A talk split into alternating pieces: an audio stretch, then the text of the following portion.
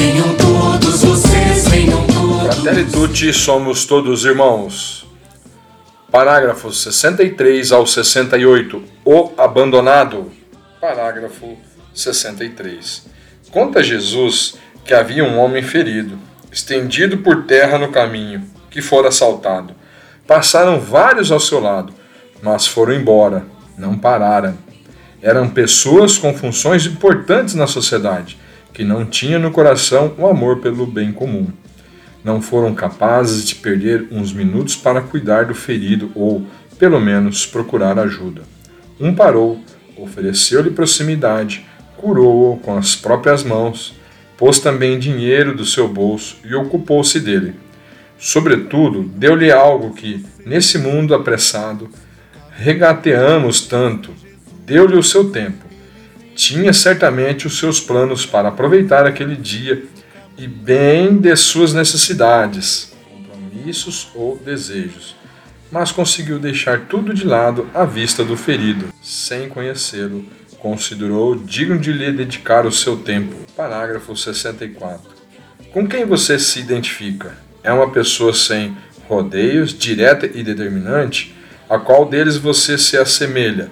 Precisamos reconhecer a tentação que nos cerca de nos desinteressar pelos outros, especialmente pelos mais frágeis.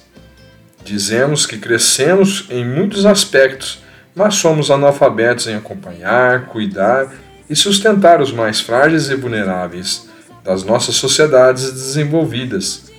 Habituamo-nos a olhar para o outro lado, a passar às margens, a ignorar situações até elas nos caírem diretamente em cima.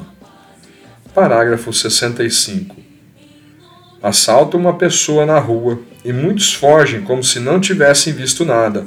Sucede muitas vezes que pessoas atropelam alguém com seu carro e fogem. Pensa só em evitar problemas.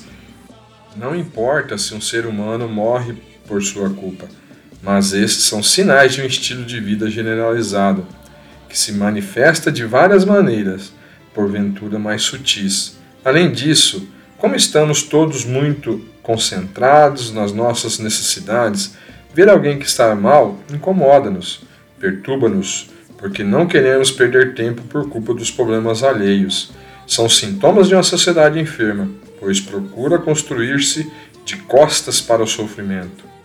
Parágrafo 66. É melhor não cair nessa miséria.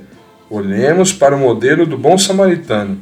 É um texto que nos convida a fazer ressurgir nossa vocação de cidadãos do próprio país e do mundo inteiro, construtores de um novo vínculo social, embora esteja inscrito como lei fundamental do nosso ser.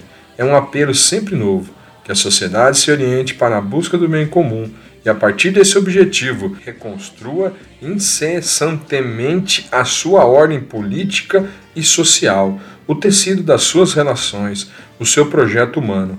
Com seus gestos, o bom samaritano fez ver que a existência de cada um de nós está ligada às dos outros. A vida não é tempo que passa, mas tempo de encontro. Parágrafo 67. Essa parábola é um ícone iluminador, capaz de manifestar a opção fundamental que precisamos fazer para reconstruir nosso mundo ferido. Diante de tanta dor, à vista de tantas feridas, a única via de saída é ser como bom samaritano.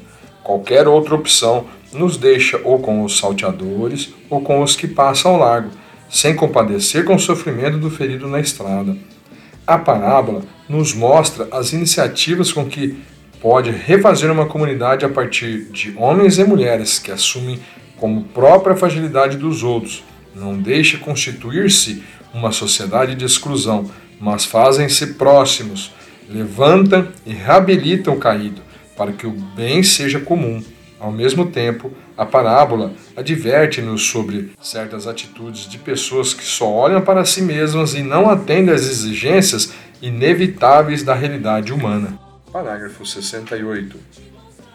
A narração, digamos-lo claramente, não desenvolve uma doutrina feita de ideias abstratas, nem se limita à funcionalidade de uma moral ético-social, mas revela-nos uma característica essencial do ser humano, frequentemente esquecida. Fomos criados para a plenitude que só se alcança no amor. Viver indiferentes à dor não é uma opção possível. Não podemos deixar ninguém caído nas margens da vida. Isso deve indignar-nos de tal maneira que nos faça descer da nossa serenidade, alterando-nos com o sofrimento humano. Isso é dignidade.